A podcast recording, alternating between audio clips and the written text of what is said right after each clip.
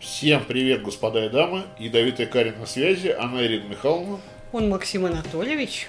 Сегодня Ирина Михайловна будет по минимуму, потому что новый формат на канале. Как, как редко я их вожу. Но на самом деле идея рубрики не осилил, витала в воздухе с самого основания ядовитого кария. Первой идеей был разбор сериала под названием «Ходячие мертвецы». У меня горела жопа на втором сезоне, когда 6 серий ничего не происходило, и я там выл белуга буквально, и Ирина Михайловна сжалилась на мной и сказала, что хорошо, давай мы не будем смотреть «Ходячих мертвецов». Я сказал, спасибо в жопу «Ходячих мертвецов». Но пообщавшись и проконсультировавшись той же самой Ириной Михайловной, Ирина Михайловна сказала, что ну, это не, не делает особого смысла, не досмотрев э, сериал, как-то его там ругать и хулить. Я согласился, сказал, что ну, когда-нибудь до «Ходячих мертвецов» мы доберемся и просто вот целиком пищеварительно совершенно посмотрим, и как, какое-то мнение составим. Но случился сериал «Родина», по-английски «Homeland». Сериал «Родина» рекомендовал к просмотру мне ну, как мне, мне как зрителю, тогда еще главред портала СГ, некто Максим Кулаков, который сказал, что это, господи, это классный политический триллер про шпионов, ЦРУ и вот это вот все, вот это вот все. Я долго думал, типа, смотреть, не смотреть. За плечами был уже сериал 24, который мне очень понравился, он был динамичный, классный, и Джек Бауэр в сердечке навсегда, всегда переживаю за этого парня. Но пришла пора Родины. Пришла пора Homeland с Ириной Михайловной сели, посмотрели три сезона, и все три сезона, ладно, второй и третий сезон у меня горело я ставил сериал на паузу и вопрошал к Ирине Михайловне. Ирина Михайловна, что за говно нам сейчас показывают здесь? Ирина Михайловна говорила, что да нормально все, снимаешь паузы, что ж ты Нормальный делаешь? сериал, что ты? Да-да-да. На, на, на четвертом сезоне Ирина Михайловна сказала, что знаешь, милосердие мое не знает границ, давай мы перестанем смотреть Homeland. Я буду называть сериал Родина Homeland, потому что, ну, и потому мы... что Россия, Россия, дорогие россияне уже сняли Родину по мотивам Хоумленда. И Родину могут принять за русский сериал. Да? Да. Сняли? Да. Сейчас даже знать не хочу, господи, за милю. Облить бензином и сжечь. А, оценки сериала «Родина» удивительно хороши. не знаю, блин. У меня стойкое ощущение, что ну, как бы, это ощущение, я считаю, что он нормально, но, блин, у меня оно слишком сильно пульсировало все три сезона. Это я идиот. Я не понимаю чего-то в этой жизни. То есть, оценки у Homeland прекрасные. IMDb 8,3. 321 тысяча человек проголосовало. На томатах 85% от критиков, 86% от зрителей. Господи, да когда такое было, что они почти одинаковые? На кинопоиске 8,1. 40 тысяч человек проголосовало. Канал Showtime, на котором транслировался э, сериал Homeland, может гордиться собой, у него получился, блин, хороший продукт. Но, черт возьми, как же больно его смотреть. Я не ожидал, что Homeland будет как 24. Я не идиот совсем, потому что если бы Homeland был как 24, мы бы сейчас э, с вами обсуждали бы обильное слюноотделение моего микрофона, а ранее, господи, как это прекрасно. Побольше бы таких вот... Э, блин, э, нет. Homeland это про другое. Сериал Homeland имеет в себе 8 сезонов и 96 эпизодов, собственно. Я смотрел, э, осилил три сезона. На четвертом сезоне я, как я говорил, я сломался, сказал, что все, не могу. Нет, э, больно. Э, сериал выходил с 2011 по 2020 год на канале Showtime. И повествует он о да, тут еще раз стоит немножко поставить на паузу и сказать, что не будет секции со спойлерами. Тут, ну, это три сезона отсмотрены. Да я не знаю, что там можно спойлерить. Но просто странно. То есть, главная героиня Кэрри Мэттисон, кто это? Она в первом сезоне ее называют главный, не главный глав... аналитик. Ну, ну, аналитик. Нет, ее, ее начальник Дэвид, когда Кэрри опаздывает на совещание, он спрашивает, где мой главный аналитик, собственно, Шарайо? Почему его нету еще на месте, когда мы тут обсуждаем такие вещи? То есть Кэрри Мэттисон, аналитик. Я говорю, хорошо, ладно. Ну, то есть, как происходит просмотр сериала любого? Как вот мне кажется, он происходит у всех. Если нет, поправьте. Ты можешь поправить. Сериал с тобой разговаривает на языке. Он говорит, смотри, короче, вот это вот толстый парень, это Эрик Картман. Он жопа. Он троллит евреев, негров и самый антисоциальный чувак. Ты такой, хорошо, я понял, Картман жопа. Там Кенни постоянно умирает. Я говорю, хорошо, Кенни постоянно умирает. И вот с этими данными, которые мне сериал дает, я отталкиваюсь от них в дальнейшем. То есть я смотрю следующую серию, Кенни умер. Я такой, ну блин, ну Кенни умер. Да, мне говорили, что Кенни умирает, Кенни умер. Картман все еще жопа. Я говорю, ну блин, ничего удивительного. Картман все еще жопа. Да, все, все работает нормально. Кэрри Мэттисон, главный аналитик в одном из, я подозреваю, что в одном из подразделений ЦРУ нам не говорят внятно, то есть она главный во всем ЦРУ. Или в каком-то там отделе ЦРУ. Я буду полагать, что в каком-то отделе ЦРУ. Сериал очень жлоб на дополнительную информацию которая вот была бы полезна, допустим, вот мне как зрителю, чтобы я хотя бы понимал, что нахрен вообще происходит. Кэрри аналитик в ЦРУ. Что значит быть аналитиком в ЦРУ? Я понимаю, как, как, как вот, э, что должность аналитика заключается. Сбор и систематизация информации, обработка информации, составление отчетов, кладение отчетов на стол начальнику. Окей? Не окей. Кэрри аналитик. Кэрри занимается прослушкой. То есть э, не просто типа там ей приходят данные, типа вот прослушайте, короче, там разберись. Нет, она организовывает прослушки в домах. Она знает людей, которые то ли работают на ЦРУ, то ли не работают на ЦРУ. Честно, хрен знает. У меня нет ответов на то, вот два брата, которые, да, там один Макс, второй еще какой-то, которые приезжают, сверлят стены, ставят камеры. Они ЦРУшники, я черт его знает. Сериал не дает на это никакого ответа. Келли занимается вербовкой. Я не верю, что аналитик занимается вербовкой. Откуда? У нее своей работы полон рот, какая еще вербовка? Когда аналитику заниматься, блин, вербовкой? И самое смешное, и самое вкусное, Кэрри психически нездоровая женщина. У нее биполярное расстройство. То есть сотрудница ЦРУ, которая имеет доступ к секретной информации, которая имеет ношение оружия, она ездит, э, вербует кого-то, она там с кем-то договаривается. У нее психическое расстройство. Тут хочу сказать, во-первых, тут будь осторожен со словами, иначе, скажем, не демонизируй людей с психическими расстройствами. Это раз. Я не, не демонизирую.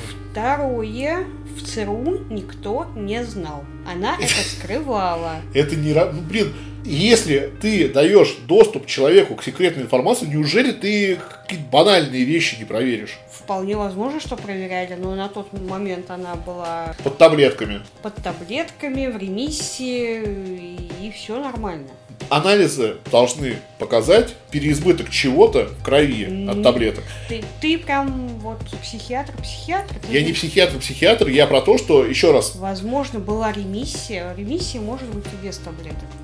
Хорошо, но демонизация э, людей с психическими отклонениями, это когда ты просто говоришь, типа, ой, фу, он, блин, странный, короче, ну его нафиг, и вообще он, он не человек даже. Нет, у меня претензии именно вот конкретно к тому, что у нее есть доступ к секретке. ЦРУ не знает. Ну, Она это скрывала. Это вскрылось в один момент, который нам показали. До этого никто не был в курсе. И после того, как это вскрылось, она продолжила работать потому с ЦРУ. Всех что... все устроило. Нет, не всех все устроило, потому что ее начальник, во-первых, постоянно прикрывает ей задницу, потому что она депрессивной фазе, когда она не под таблетками, у нее специфически гениально работает мозг. Она находит... Э, логику она, в да, событиях. логику в событиях, которые не видит никто. Поэтому она для этого начальника крайне важна, и поэтому он э, прикрывает ее и вытаскивает, и как-то аргументирует перед вышестоящим. То есть ну, мы не будем избавляться от э, сотрудника, если он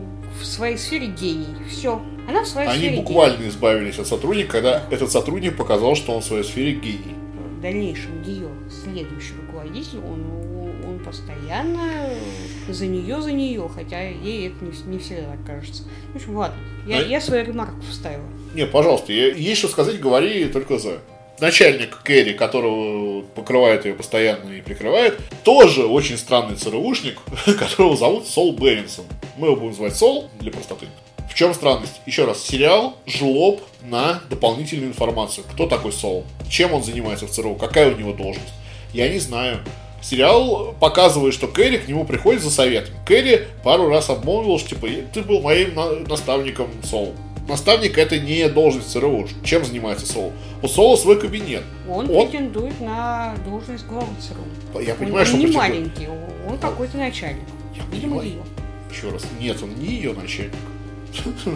У Кэрри начальник Дэвид Эстус. Ну, после того, как Дэвид. Нет, после того, как Дэвид Эссес, Сол стал, в принципе, исполняющим обязанности ИО ЦРУ, главы ЦРУ. А пока Дэвид на месте жив-здоров, Сол что-то делает. Не знаю, у меня перед глазами нету, на руках нету лучшего выбора. Я вот долго думал, чтобы приводить вот как какую-то аргументацию. Проще всего разбирать такого рода сериалы, отталкиваясь от чего-то. Я буду отталкиваться персонально от сериала 24. Мне он понравился. Он, еще раз, он хороший. Кроме Джека Бауэра, в сериале 24 присутствует еще и организация, в которой состоит Джек Бауэр. Он там то состоит, то не состоит, там пинают. Но мы хотя бы знаем, кто эти сотрудники и чем эти сотрудники, блин, занимаются. Вот сидит Хлоя. Ты знаешь, чем занимается Хлоя. У тебя нет вопросов к тому, что кто такая Хлоя. Блин, какого хрена она там сидит. Вот сидит Тони Алмейда. Тони, что ты там делаешь? Я начальник, я руковожу как могу, я сыкло, я вот первое, пятое, десятое. Хорошо, я прекрасно понимаю все. Я знаю, что от этого персонажа ждать. Кто такой Сол? Я в душе не знаю. Это просто какой-то чувак, который тоже работает в ЦРУ, с которым Кэрри как-то взаимодействует на уровне, что типа советуется. Ну хорошо, он, он и бывший наставник, окей какие у него должностные полномочия, что он может, что он не может. Вот у меня есть Сол на одной чаше весов, на другой чаше весов у меня есть Дэвид, непосредственно начальник Кэрри. Они находятся в одной плоскости, но типа по разные стороны перегородки, или они там кто-то выше, кто-то ниже по иерархии. Я не знаю, сериал молчит, сериал ничего не дает. На фоне этих трех людей, скажем так, в первой серии сериала возвращается из восьми с половиной летнего плена у талибов морпех Николас Броуди. Происходит некая спецоперация силовиков, силовики освобождают из подвала Броди. Его возвращают домой, у чувака, ну, угадайте, что правильно по ТСР, потому что он 8, типа 8,5 лет. Мы потом выясним, что он не 8,5 лет сидел в плену, немножко меньше, немножко это в кавычках, нормально меньше. И дальше начинается вот эта странность. Чувака, в моем понимании, как это по моему скромному, глупому э, пониманию должно это работать.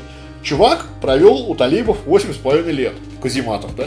Его не убили. Зачем его держали? Он 8,5 лет питался чем-то. То есть он как бы он не истощенный полетел. То есть он э, мог передвигаться сам. Его кормили для чего? Первое, что должно было прийти в голову, чувака, военному психиатру, и пока военный психиатр всю душу из него не вынет, всю информацию не получит, никуда не его пускать. Я, и понятно, что там семья бла-бла-бла ждет, любит и вообще. А вдруг его перевербовали, например? Ну, то есть, восемь с половиной лет, ну, серьезно. И он не выглядит там пародией на человека, да, который-то все уже там сбитый и истощенный. Он в нормальной форме, он сам ходит, он сам разговаривает. У него с этим нет никаких проблем. То есть, ну, что-то не вяжется, не долбится оно, короче. Нет, Броуди привозят э, в Соединенные Штаты, он выступает перед камерами. И его отпускают домой, к жене. Ничего не смущает. Дома Броуди показывает, что у него кукушенька немножко едет. То есть он закрывается в комнате, сидит целый день в комнате, пока жена там уходит из дома утром, возвращается домой вечером. Там не общается с детьми, ни, никак не функционирует, до жены не прикасается. Ведет себя, короче, странно. Ничего никого не смущает. Всем нормально. То есть стоят репортеры около дома. Зачем они стоят около его дома? Почему военные, допустим, не зачистили двор? А вдруг он, блин, сигналы будет подавать кому-то? Вы же там, это самое, у вас там 11 сентября было вроде, ну, вы же знаете, о чем... Вы лучше меня знаете, насколько это может быть опасно. Почему я-то, блин, ну как-то э, перестраховываю вашу жопу, а вам вообще вот насрать. И где-то на четвертой, на пятой серии я допер, почему вот все вот эти вот несуразности, они вот происходят, и происходят они с такой отвратительной частотой, как это происходит в этом сериале. У меня есть подозрение, что сериал «Родина» — это аналог детективов Дарьи Донцовой о девушках-шпионках для девушек. Я всегда выступал против того, чтобы делить э, контент на типа женский и мужской.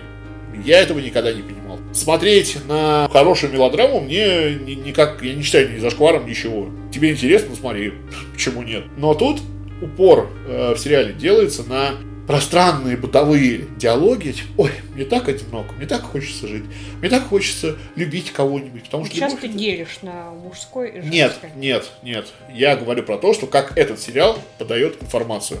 То, как, еще раз, по моему пониманию, должно было бы происходить, что вот ты знакомишь нас со всеми персонажами и поясняешь их мотивацию.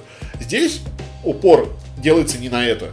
Упор делается не на э, работу ЦРУ, не на работу правительственных чиновников. Это все, это вообще дело десятое и вот Это сериал про людей. это сериал, да, про людей, но, блин, ну как можно делать сериал про ЦРУ, про террористов, про, там, вот, мы вытащили, господи, нашего военного, Америка, make great, great again и все прочее. Как можно на этом было сказать все? А знаете, а дальше мы будем просто показывать, как Броуди очень тяжело трахаться со своей женой. Плохо это, ну, блин, говно. Не согласна. Это сериал про людей. У людей бывают проблемы с ПТСР, с интимной жизнью, с чем угодно. Просто про человека. Про человека, который был в какой-то такой необычной, сложной ситуации. Хорошо, но если сериал про человека, я просто к, к чему, что пытаюсь сказать? Если сериал про вот взаимоотношения людей, да, вот взаимоотношенники, и что вот люди там, там общаются и находят себя и строят что-то свое, тогда зачем нужна эта часть про ЦРУ? Потому что в ЦРУ работают тоже люди с эмоциями, с проблемами. И они не роботы. Они не функционируют вот строго по протоколу, и шаг вправо, шаг влево. Они люди. Хорошо. люди. Я в этом никогда не сомневался, но вопрос в том, что можно больше подробностей хотя бы. Это я говорю пока только про начальные серии, дальше будет хуже. Пока накопительный эффект с того, что вот я не знаю персонажа, я не знаю, что за персонажи. Что ты, кто ты, блядь? Почему ты вот так себя ведешь? Почему ты не так себя ведешь, я не понимаю. В рамках того, что вот мы, мы тут ЦРУ, да, то есть Центральное разведывательное управление. Тогда, может быть, имело смысл ну, я не знаю, имело смысл, не имело смысл. Еще раз, у сериала очень хорошие оценки. Видимо, они все делают правильно, со мной что-то не так. Я не знаю, хрен Просто это знает. не твое все. Нет, ладно, давай. Я себе вынес 9 претензий к сериалу «Родина». Пару я уже озвучил, я просто по, по нему пройдусь, вот буквально по этому списку. Вот то, то, что меня прям вот выколбаш... Меня правда это выколбашивает, потому что, ну, не работает меха... ну, механики нету, блин, не, не функционирует. Восьмой пункт. Сериал не умеет напряжение и интригу, от слова совсем. Он вообще, он срать хотел на интригу, ему это неинтересно. Ему сериалу интересно показать, как, ну, в первом сезоне, по крайней мере, как Броуди пытается наладить отношения со своей женой. Как Кэрри пытается разобраться в своих отношениях с чем-то там, она там пытается разобраться, как она разговаривает, встречается с кем-то, договаривается о чем-то. Интрига и напряжение сериал просто отвергает, как вот как что отвергает, я не знаю, как ребенок брокколи отвергает, наверное, вот так же, с такой же яростью и прям вот фу. Мы не будем держать интригу. Мы про ЦРУ, мы про всякие закулисные подковерные игры Соединенных Штатов, мы такие все смелые, прям вот fuck the system, э, hate Америка и все прочее. Но как, как- какую-то интрижку, хоть вот, вот хоть, хоть чуть-чуть, хоть чуть. Не-не-не-не-не, мы не можем, мы, мы не такие. Первое, сериал кладет хрен на время. То есть, если в сериале 24, я, я буду к нему возвращаться, каждая серия это был один час из 24 часов, мы четко знали, сколько времени у Джека Бауэра осталось, сколько ба- времени Джек Бауэр уже потратил, и уже исходили из этого и понимали, что он уже там, он на волоске лежит, или, о, сейчас он может выдохнуть. Хорошо, потому что вот какой-то тайм-лимит у него есть. Сериал Homeland никакого временного промежутка не указывает. То есть прошло некоторое время. Ну, у нас есть, допустим, вот террорист хочет взорвать э, бомбу в США. Вот он готовится, готовится. Прошло некоторое время. Какое время прошло? Сколько прошло? Час, два. Как, как близко мы ко взрыву находимся? Через сколько паниковать начать? Когда нам не сопереживать за, допустим, тех же самых людей, которые вот присутствуют на вот этом здании, которое террорист, по идее, взорвет. Я не знаю. Сериал срать хотел. Самый показательный пример, во-вторых, да, это самый показательный пример, это прохождение детектора лжи. Я не знаю, какой, блин, дегенерат вот писал. Я прям вот это первый раз, когда у меня сгорела задница, и, блин, там можно было картоху жарить.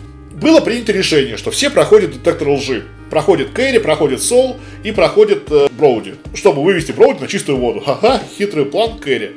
Окей, окей. Кэрри проходит детектор лжи. детектор лжи начинает проходить Сол, мы видим, как линия на детекторе лжи, да, на этом начинает зашкаливать потихонечку. Сол снимает себя, говорит, ой, все, у меня там работы много, короче, и уходит. И вот казалось бы, да, вот этот момент, это типа, а, а что это ты? А что это ты сбежал-то? А? Может, это вот ты там, ты, ты делаешь-то, а, подковерный хат? Но нет. В следующий день Сол приходит, спокойно сдает детектор лжи. И дальше мы не будем никогда думать о том, что Сол может быть там двуликая крыса сериал не умеет совершенно, бесстыдно не умеет э, держать интригу хоть какую-то. Он сразу раскрывает все карты, он сразу показывает, что где, чего, кого, чтобы тебе... Если тебе не интересно вот эти вот диалоги, ой, как, как я была богатой девочкой, а потом я ударилась в ислам, если тебе это не интересно, то, ну, сорян. Тебе здесь делать нечего, иди смотри своего э, Джека Бауэра, конформист. Слушайте своего Долбанный. Седьмой пункт. Абу Назир просто смешон. Абу Назир это главный террорист в первых двух сезонах, самый страшный человек, опаснее Бена Ладена. Просто жуть какая тварь, и, господи, он такой опасный, все боятся, американцы спать не могут лечь, зная, что он где-то на свободе гуляет и не выключает свет. В итоге это оказывается просто какой-то непонятный, мелочный, мстительный чувак, чья цель которой это убить вице-президента, убив его серийный номер его кардиостимулятора куда-то там в базу и остановив его. И на этом его ловят. Какая-то идеология? Никакой идеологии. Какая-то, не знаю, идея фикс? Никакой идеи фикс. Просто я мстю. Вот этот вот глобальный колосс, вот массивный, здоровый, которого нам рисовали все, весь первый сезон, что ох, опасно, ох, играть на два хода вперед, завербовал Броуди, ух, такой мужик вообще, атас огонь. Оказался просто чуваком, которого где-то в подвалах э, расстреляли и все. Ничего сверх. А он что, должен был быть абсолютным злом? Его расписывали как вот чувак, которого хрен найдешь. Борис Бритва. А в итоге это просто какой-то чмо. Им э, точно так же чисто человеческие какие-то эмоции и мотивы движут. Почему он должен быть чистым злом? Он человек. Опять же, возвращаемся к этому. Ну, я думал, что террорист, который, который опаснее Бен Ладена, мог бы иметь какую-то более интересную историю, чем вот это вот. Зачем мне тогда говоришь, что он опаснее Бен Ладен? Просто типичный террорюга. Он мог все что угодно сделать, а не просить не клянчить пароль на кардиостимулятор. Ну, серьезно. Я думаю, у Бен Ладена были те же проблемы. Какие? Кардио? Он, нет, он, он просто человек, и, и, скорее всего, был, был человеком витриной, а не, не злом воплоти. Ну, с Бен Ладеном возможно, но, еще раз, этот сериал все-таки художественный. Хотелось бы какого- какого-то интересного развития, а не просто, что типа, ну, он просто человек, знаете. Что-то посложнее, если Абсолютное зло нужно. Окей. Не нужно абсолютное зло, но что-то посложнее, чем просто вот я отомстю, и мстя моя будет страшная. Хотелось бы. Шестой пункт. Мексиканские страсти осточертели. И первый, второй, третий сезон сериал перебарщивает с этими вот «я люблю тебя», «да ты не можешь любить меня», «да я люблю тебя», «она сказала, что любит тебя», «думаю, что любит тебя» в сериале про спецслужбы, еще раз, про борьбу с терроризмом, про политические интриги всякие, все вот это вот безобразие, вот этого вот слишком много. И вот этого вот слишком много, оно от, от, от этого очень сильно устаешь. То есть тут сериал стопается, говорит, так, пусть весь мир подождет, впитываем как, блин, творожок Данон. Возможно, если относиться к нему вот, вот как ты говоришь, да, что вот сериал про людей, людей, про людей. Возможно, смотрится на... это не так нудно и скучно. Но я... Ты, ты слышал, я выл. Там, там... Пятый пункт, он... Мне за него придется оправдываться. Потому что обычно за такое хвалят. Но я буду крыть э, матом, и это... Короче, сериал Homeland если отталкиваться от моей мысли, что он создавался для женской аудитории, мне кажется, была ситуация, когда всякие менеджеры по работе с аудиторией собирались такие, вот, смотрите, нас смотрит женщина, как бы нам еще мужиков к себе перед экран посадить. И кто-то сказал, ну, довольно банальную вещь, то есть особо удумывать не стали покажите сиськи. Больше сисек и мужики, я вам гарантирую, будут смотреть ваш сериал от и до. В первом сезоне сериал старательно показывает груди всех женских персонажей, каких только возможно, кроме главной героини. Обычно за это хвалят. То есть э, в мужской аудитории принято хвалиться такой, да, типа вот там показали сиськи, угу, класс. Но мне не нравится то, то, что меня не изводит в состоянии какого-то постоянно... Вот, если я не возбужден, думает сериал, то я мерзкий, скучный, дикий хрен, который не поймет всю глубину замысла этого сериала. Но если у меня чуть-чуть э, в штанах что-то зашевелилось, то уж, уж похвалить, конечно, святое дело. Нет, мне кажется, это так не работает. Мне кажется, что все-таки хотелось бы сюжет. Если я хочу увидеть голые груди, я, поверьте, я знаю, где показывают скажем так, я уже взрослый мальчик, я все эти места уже давно знаю. А во-вторых, я читал, опять-таки, и в отзывах, и в рецензиях журналов, что Showtime э, гордится тем, что это один из первых э, сериалов э, формата 18+, где ругаются матом, показывают грудь, и вот это вот ух, такой взрослый контент. Причем, ну, не знаю, я, я всегда был за то, чтобы был сюжет. Если 18+, не обязательно совершенно ругаться матом и показывать э, женские сиськи. Сделайте сложный сюжет. Это сложно. Сложный сюжет делать сложно. Там даже самое первое слово сложно, оно сложно-сложно. Поэтому самый примитивный способ получить рейтинг 18+, это вот, ну, оголиться, грубо говоря. Жену Николаса Броуди играет э, Марена Бакалин, и ну, я, я с ней познакомился, когда она была девушкой Дэдпула, потом я увидел ее в Светлячке. Это самая красивая, обаятельная а, актриса на данный момент, на мой скромный взгляд. И она голяет грудь. Спасибо большое, но, честно говоря, я, если бы мне предложили поменять ее голую грудь на хороший сюжет, я бы выбрал сюжет. Вот, вот, скажем так. Со второго сезона голые груди практически исчезли окончательно с экрана, в третьем сезоне их уже нету. Так что я не знаю, зачем это было делать, как бы, ну, хорошо. Засветили, ну и засветили. Следующий пункт. Серая мораль в сериале. Жесть какая странная. И вот тут уже, наверное, как раз возвращаемся к вопросу человечный человек. Сериал предлагает сопереживать террористам какие-то такие моменты, которые, ну, мне непонятны. Но, опять-таки, может быть, это я соца подконченный. Ну, допустим, у Абу Назира э, в один из э, флэшбэков Ника Броуди, когда он был работал учителем английского языка у сына Абу Назира. Сына Абу Назира убивают э, бомбой. Американские, американцы выстрелили, попали в школьный автобус, там всех детей убило. И среди этих убитых детей был сын Абу Назира. Ник Броуди проникся, он полюбил этого мальчика, он там с ним общался, они там друзья-друзья. И вот смерть тоже на Броуди сильно повлияла, и он решил отомстить человеку, который, собственно, направил ракеты на детей. Понимаю, хорошо, да, потеря сына это тяжело и все прочее, но он террорист.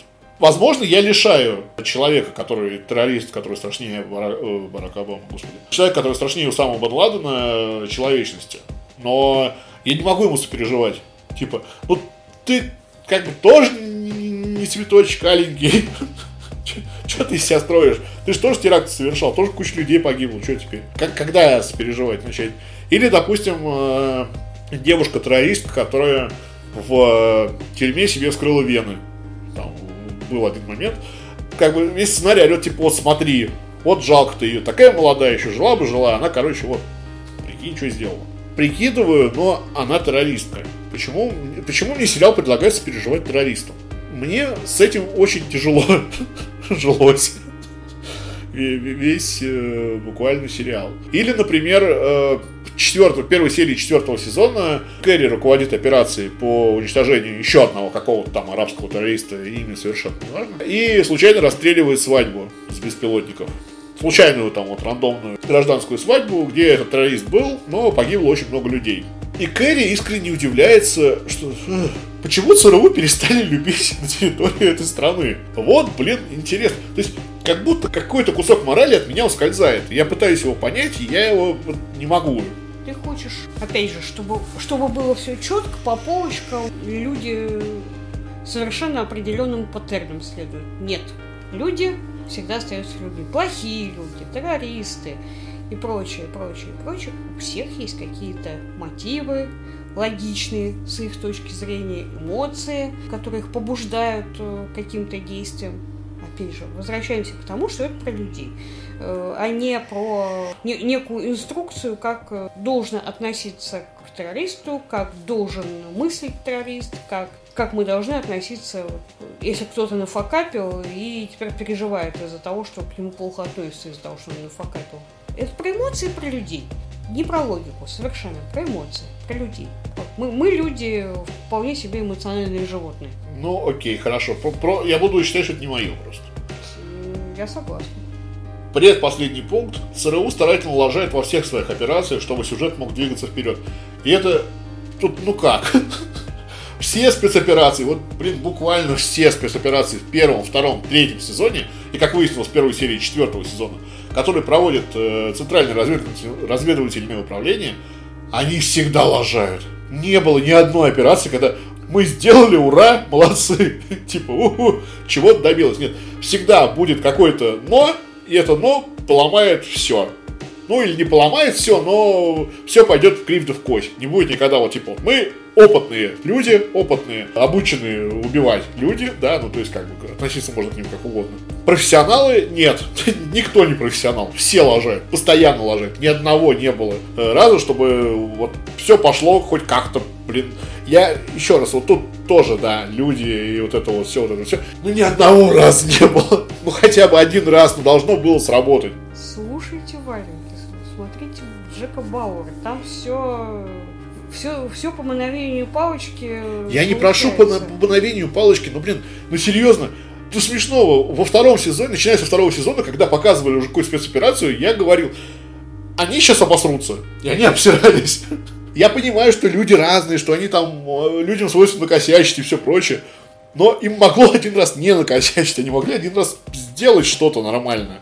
У них все идет через... Э, тяжело без мата или все идет через жопу, когда они вот лажают, или Кэрри делает какую-то хрень полную, которую типа Кэрри, ты чё творишь? Но, но в итоге из ее хрени что-то получается. Я вот ЦРУ. Я не боготворю этих людей, я не говорю, что это, это не люди, это, не знаю, сверхлюди, это X-мены. Нет, это люди, но, блин, вы же вы же там обученные, по идее, все должны быть. То есть, ну, сраться-то на пустом месте, ну зачем? Сол, который в процессе какой-то одной операции удивляется, что ЦРУ действует нечестными методами. Сол, чувак, которому 50 лет, который потратил ЦРУ, отдал ЦРУ лет 30 своей жизни, делает круглые глазки, что, ой, мы, мы можем действовать нечестными методами. Позвольте, говорит Сол, мы же ЦРУ. Кэрри, который не знает аналогичного, что политики это, мягко говоря, не святые люди, это, это, это такие же люди. Ощущение, что и Сол, наставник Кэрри, и сама Кэрри, это их испытательный срок в ЦРУ. Они не проработали в этой организации хрен знает сколько лет. Это их испытание, это первые недели на рабочем месте, они удивляются, что «Ой, позвольте, что значит следовать приказам? Кэрри вообще не знает, что значит следовать приказам. Для нее вот эта вот структура, что вот есть э, начальник, начальник э, руководит э, операцией, есть исполнитель операции, Кэрри это вообще пустой звук. Они ведут себя, как будто это наемники. Как будто это вот частная военная компания, которая состоит из там, четырех человек, солдата удачи какие-нибудь. И они вот берутся, типа там, давайте сегодня убьем Усаму Бен Ладена. Давайте, мы берем этот заказ. Вы центральное разведывательное, разведывательное управление, у вас есть протоколы под всякие вот неожиданные штуки. У вас есть там протокол отступления, протокол допроса. У вас есть правила, вы вы не работаете от балды, так или иначе. Нет, ЦРУ говорит, что ну, как Кэрри захочет сегодня, как у нее там пятка зачешется, так она сегодня не будет себя вести. Может, ее вообще накроет, она, не знаю, вставать не захочет с кровати. Кто знает этих э, ЦРУшников с опытом работы 15-20 лет, которые удивляются вещам, которые я не знаю, для, для кого будут секретом, черт его знает. И последний пункт, э, ну, персонального, их, на самом деле, докапываться там можно, можно, можно, можно и можно. Но 9 пунктов, пусть будет 9 пунктов. Последний пункт. Никого не смущает, что ПТСР у Броуди, проведшего в плену 8,5 лет, проходит буквально за пару недель. Да, да, правда, никого не смущает. То есть, есть чувак, который 8,5 лет сидел в подвале, его оттуда вывели, он сам может ходить, сам может разговаривать, и у него ничего не это самое, все функционирует. Привезли вот, как уже говорилось, э, на территории Соединенных Штатов отдали семье, он там просидел э, у себя в комнате э, там, сколько-то дней в темноте, и спит, спит на полу и передергивает на жену, и, ну, мягко говоря, не социально адаптированный, буквально в щелчок пальцев такой, типа, давайте я отвечу на интервью всех журналистов, и, знаете, я готов вести диалоги. Более того, это никого не смущает, и Броуди еще и в политику зовут. Ну, то есть, понятно, что это некий национальный герой местный, который, ну, чье лицо продает, скажем так, э, политический товар некий. Но а если он отчебучит что-нибудь, ты, ты не знаешь, он, ты буквально вот только-только привезли его. И тут тоже та самая проблема, что никогда не показывают, сколько времени прошло и какие-то даты. Я не знаю, для меня это было резко. Может, там полгода прошло, хрен его знает. Но для меня это было типа вот ПТСР был, хоп, его нету. Я готов в политику. Говорит Броуди. Давайте, э, знаете, вот я чуть почувствовал, принимать закон это мое. Как, чё, почему, куда, кого ничего не понятно. Но да, то есть общение, взаимодействие людей с людьми на все бабки что называется. Но хотелось бы что-то, чтобы как бы ЦРУ было не просто для того, что вот там на бэкграунде у нас э, центральный разведывательный... Я не могу выговорить слово разведывательный с первого раза, но я каждый долбанный раз пытаюсь его выговорить зачем-то. Что на бэкграунде у нас ЦРУ, тут политика, тут арабы, и мы вот, короче, на фоне всего этого пытаемся двух людей, как, как говорил собака, и битис. Я не знаю сериал, возможно, сериал, правда, настолько не мое, что края крайние. Но мне просто непонятно, зачем тогда акцентировать внимание на работе спецслужб, если вы их работу толком не показываете. Если у вас главное, что взаимоотношения людей, делайте акцент на нем. Не надо просто как чушь получается. Непонятно. Про, про людей, которые работают в СКУ. Там акцентируют все равно на людей. Но их работа тоже так же обговаривается, показывают их какой-то план, они пытаются реализовать этот план, какие-то совещания, все. Зачем тогда? Люди живут так, ходят на работу, там, там что-то происходит. На них это влияет, и на работу это влияет. Ну, возможно, тогда стоило немножко получше э, отобразить работу ЦРУшников. Тогда это было бы про ЦРУ, а не про людей. Ну, тогда э, я еще раз скажу, что рад, что мы перестали его смотреть. Потому что, видимо, я из тех, э, кому не эти людские взаимоотношения, эти ваши людские взаимоотношения не особо интересны, а раздолбайство в работе спецслужб, которые показывают, меня больше взгляд, чем все остальное. Перед э, записью этого подкаста почитал рецензии на кинопоиске. Все сериалы хвалят. Я, черт, я еще не знаю. Люди восхищаются, что о, первый сериал, который без всяких, э, там, как на духу показал, как работает ЦРУ, все грязные вот эти вот э, методы, которые американские, американцы используют в процессе своей внешнеполитической работы. Я не знаю. Может быть, я слишком присыщенный лоснящийся сноб от того, что я там читал какие-то книги, смотрел какие-то фильмы и читал, смотрел документалку и еще какие-то сериалы, кроме 24, я думаю, что еще тоже были. Но я ничего нового себя не увидел, и то, что я увидел, было плохо, а вот эти взаимоотношения, да идите в руку. Если я захочу посмотреть что-то про взаимоотношения, я посмотрю какой-нибудь, прости господи, секс в большом городе. Это и то более прикольный и познавательный для меня был сериал, чем вот это вот не да непонятно что. Но люди восхищены. Я буду считать, что со мной что-то не так. Я буду считать, что это просто не для тебя. Да. Пусть будет так. Я надеюсь, что рубрика не осилил, не станет регулярной на этом канале. Думаю, что имеет смысл обговориться вот сейчас, что мы будем ее писать, когда вот два или три сезона прошло, и вот ну, не, не с первой серии ой, не пошло все писаться. Нет. Ну, то есть, какое-то количество сезонов будет просмотрено, и чтобы понять, кого чего. Вот с Home, я хочу назвать ее Home World, но уже не Home World. Homeland. С Homeland получилось вот так вот. Мне жаль, я делал большие планы на этот сериал. Я надеялся, что будет интересно. Ну, как бы... Дураки все испортили. Козлы. Ну, Скажу честно, мне было интересно, но мучение Максима Анатольевича мне было неприятно смотреть. Я его пожалел. Спасибо, Зайка. Зато вы посмотрели лойки. Правда здорово? Конечно. Вот такой получился новая рубрика. Еще одна нерегулярная рубрика на этом канале. Я чувствую себя демиургом, который создает миры. Пишите в комментариях, как вам э, Homeland. Если вы получили удовольствие, может, не знаю, можем посраться, если захотите. Но горело у меня Ирина Михайловна соврать не даст ярко. Ну, Не расстраивай. И утомительно. Ну, тут ж... Я по-другому не могу смотреть. Ну, блин, если жопа горит, значит жопа горит. Как можно сидеть спокойно, когда у тебя жопа горит? Я не верю. На сегодня это, пожалуй, все. Она все еще Ирина Михайловна. Он все еще Максим Анатольевич. До скорых встреч и пока-пока, народ. Берегите себя. Пока-пока.